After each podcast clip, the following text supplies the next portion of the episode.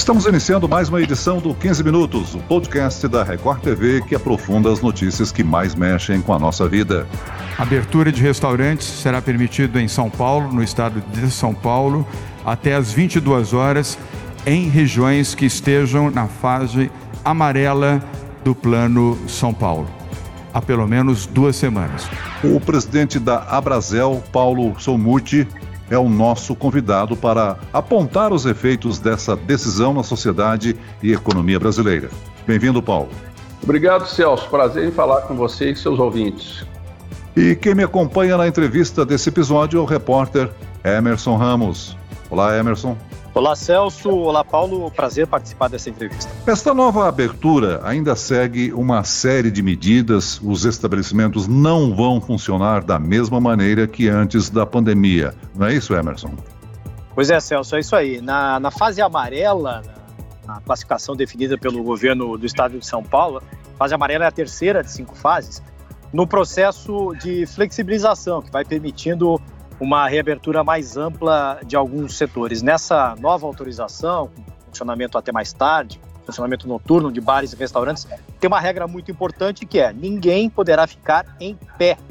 Isso para evitar aquela aglomeração de pessoas no balcão, ou mesmo nas calçadas, em frente aos bares e restaurantes. Todo mundo precisa usar máscara, claro, exceto naquele momento em que as pessoas estiverem, é, estiverem consumindo um alimento ou uma bebida. Continua valendo o seguinte: os estabelecimentos podem funcionar é, seis horas por dia, mas a diferença é que agora esse tempo pode ser fracionado. Por exemplo, três horas na, no, no horário do almoço, outras três no horário do jantar. Isso, claro, pode fazer que fique mais difícil fiscalizar se o funcionamento está de acordo com as regras. Então, eu queria perguntar ao Paulo como é que vai funcionar isso.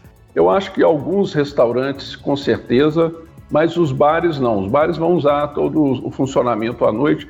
Tem um conjunto muito importante de estabelecimentos, quase a metade, que só funciona à noite.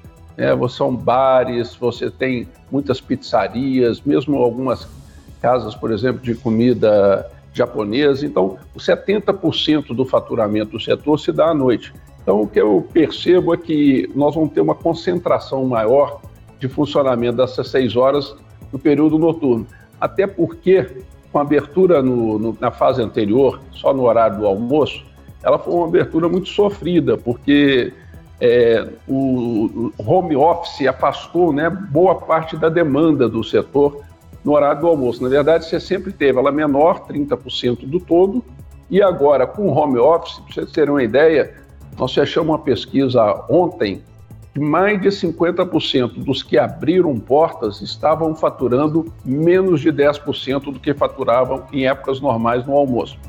Os impactos econômicos da pandemia foram sentidos em diversos setores. Shoppings, lojas de rua, o comércio no geral foi afetado. Em abril, a própria Abrazel informou que 40% dos bares e restaurantes de São Paulo poderiam fechar por causa da pandemia do coronavírus. É um número alto de estabelecimentos o que resultaria também na demissão de muitos profissionais. Eu gostaria, Paulo, que você comentasse sobre essa previsão e também se um novo funcionamento com horário estendido pode ajudar a impedir o fechamento desses locais. Primeiro, vamos explicar um pouquinho esses 40%, porque ele tem um desdobramento importante.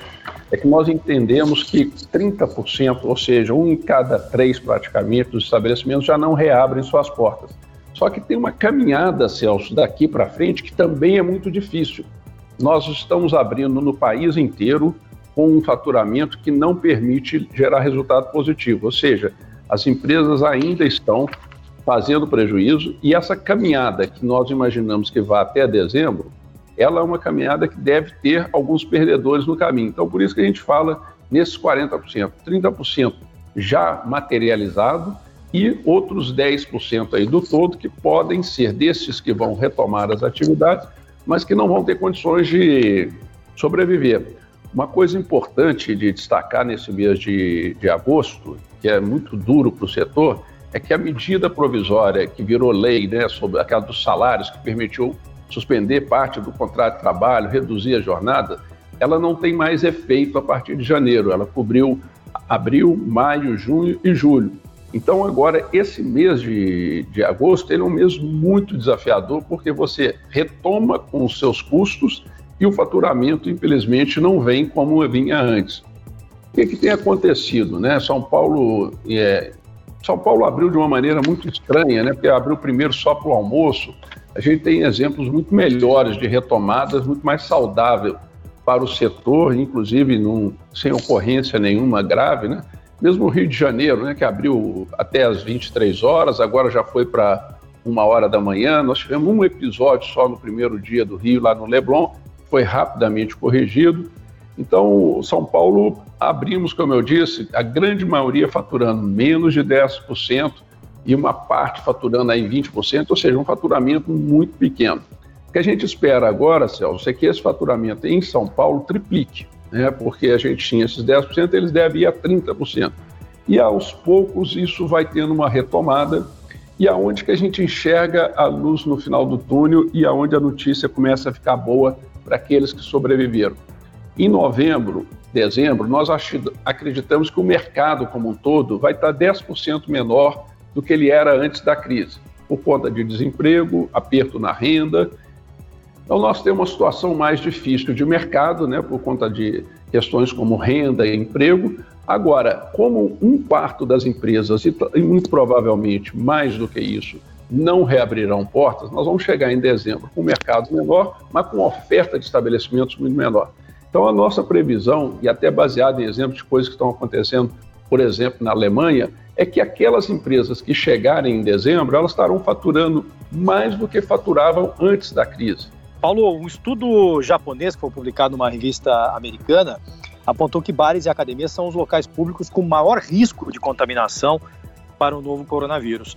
É, na sua opinião, as medidas estão no protocolo sendo seguido aqui em São Paulo, elas vêm se mostrando já adequadas para minimizar o risco de, de transmissão? E, e, além disso, falando para o consumidor, o que, que, os clientes devem. Os clientes devem ficar atentos ao que exatamente quando vão ao restaurante a um bar para saber se as regras de segurança e de higiene estão sendo realmente cumpridas.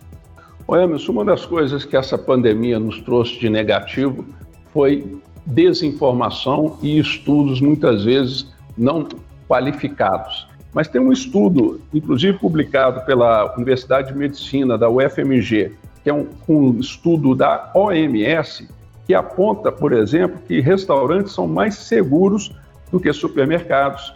Aonde que está o maior risco, segundo esse estudo, que tem assinatura da OMS em hospitais, em transporte públicos, em bancos, cinemas, academias, feiras, supermercados e só aí vem restaurante. Agora, a sua pergunta aí é fundamental. O que, que deve ser observado e essa observância ela deve ocorrer do ponto de vista do, do operador, né, dos funcionários, mas especialmente a gente chama atenção da importância da atenção do consumidor. O que nós temos que garantir? que, primeira coisa, notícia boa, é que tanto a Organização Mundial da Saúde quanto a, Anvisa atestam que não se transmite o vírus pelos alimentos. E, em função disso, nenhum regramento mundial do que a gente chama de segurança dos alimentos, ou seja, como é que você trata o alimento para que ele não tenha vírus e bactérias, foi mudado no mundo inteiro. E aí as observações são as mesmas para qualquer outro setor. É manter o afastamento, de pessoas não conhecidas. Você deve sentar na sua mesa só com pessoas que você compartilha risco. Por exemplo, você já está na sua casa com seus familiares, é um risco conhecido que você já assumiu. Se você está almoçando com seus colegas de trabalho, que você está trabalhando com ele, é um risco conhecido.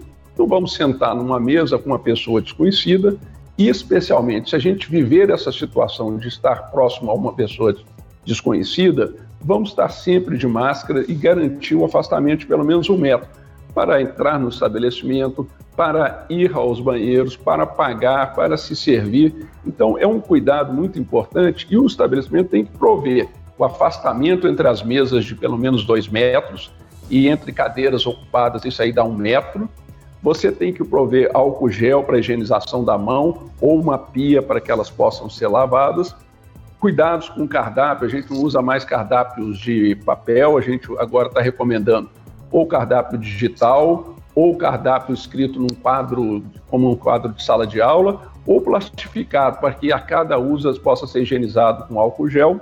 Agora, o grande ajuda que o consumidor nos daria, e nos dará, e está dando, é bater o olho. Ele deve olhar para dentro de um estabelecimento que ele quer entrar. E isso não vale só para bares e restaurantes, vai para uma loja de celular, de roupa. Veja se os procedimentos estão adotados, se ele tem como se higienizar, se ele tem como se manter afastado e observe se o consumidor que está lá dentro está agindo de maneira correta. Se não tiver, não entre naquele estabelecimento, vá para outro. Paulo, em São Paulo, o governo alertou que vai monitorar esse novo horário de funcionamento dos bares e restaurantes e vai avaliar é, se acontece algum impacto nos números de, de é, novos casos de Covid-19. Vai ser feita essa avaliação e aí o governo não descarta, se for o caso, é, adotar novas medidas mais restritivas novamente. Eu queria que você avaliasse é, essa possibilidade e o que, que significaria isso para os bares e restaurantes. Bom, evidentemente, se a gente viver essa situação de abre e fecha, é o pior dos mundos, porque é uma insegurança adicional. Você, quando retoma a atividade, você abre portas, você liga o ar-condicionado de novo, a geladeira, você reforça o seu estoque, você tira o funcionário que estava de mão de obra suspensa, traz para lá, gasta com um vale transporte, ou seja, se a gente mobilizar tudo e tiver que fechar, é o pior dos mundos. Mas o que tem que acontecido em, na grande maioria das cidades no mundo? Tem claro que exceções, mas na grande maioria a retomada tem sido tranquila. E eu espero que São Paulo também seja um, um exemplo positivo, como tantos outros que a gente está tendo no Brasil. Paulo, falando especificamente da capital paulista, eu tenho notado em algumas, alguns cruzamentos né, faixas uh, recomendando não beber ou, ou não comer na, na, calçada. Eu pergunto, o uso das mesas nas calçadas. Por um lado, você aumenta a circulação de ar para quem está no estabelecimento, mas também representa risco de aglomerações, no caso dos bares. Você acredita que isso deve ser retomado? E de qual maneira? Com toda certeza. Inclusive, essa é uma boa prática mundial.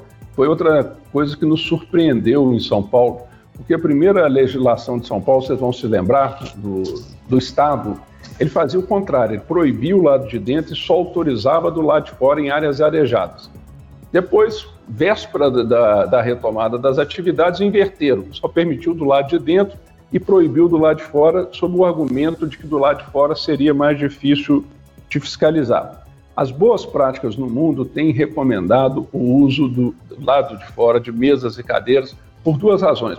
Você tem um ambiente arejado, como você bem destacou, Celso, mas você também tem uma possibilidade de aumentar a oferta de assentos, porque com afastamento entre mesas, o, o uso de mesas dentro do estabelecimento ele cai para metade, às vezes um terço apenas do que tinha.